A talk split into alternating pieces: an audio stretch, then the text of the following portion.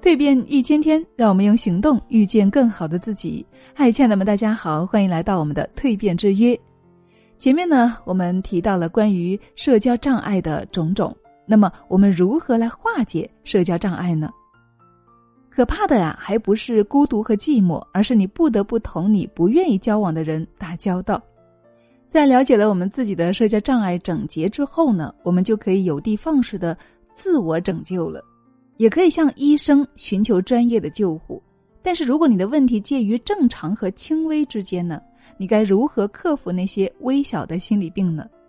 或许以下的小建议啊，可以让你更加自信。第一，试着肯定自己，要多对自己说：为什么要否定自己呢？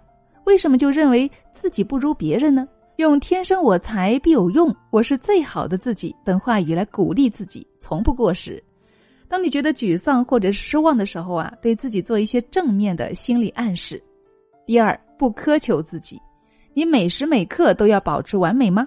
总是希望给人留下十全十美的印象吗？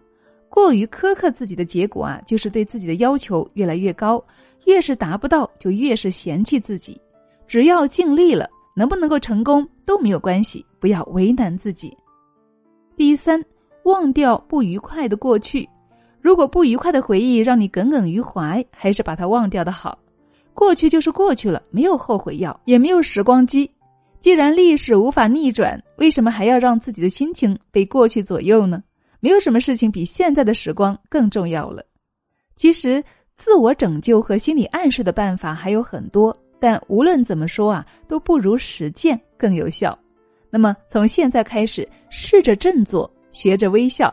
走到人群中，释放你的善意，你会收获与众不同的感受哦。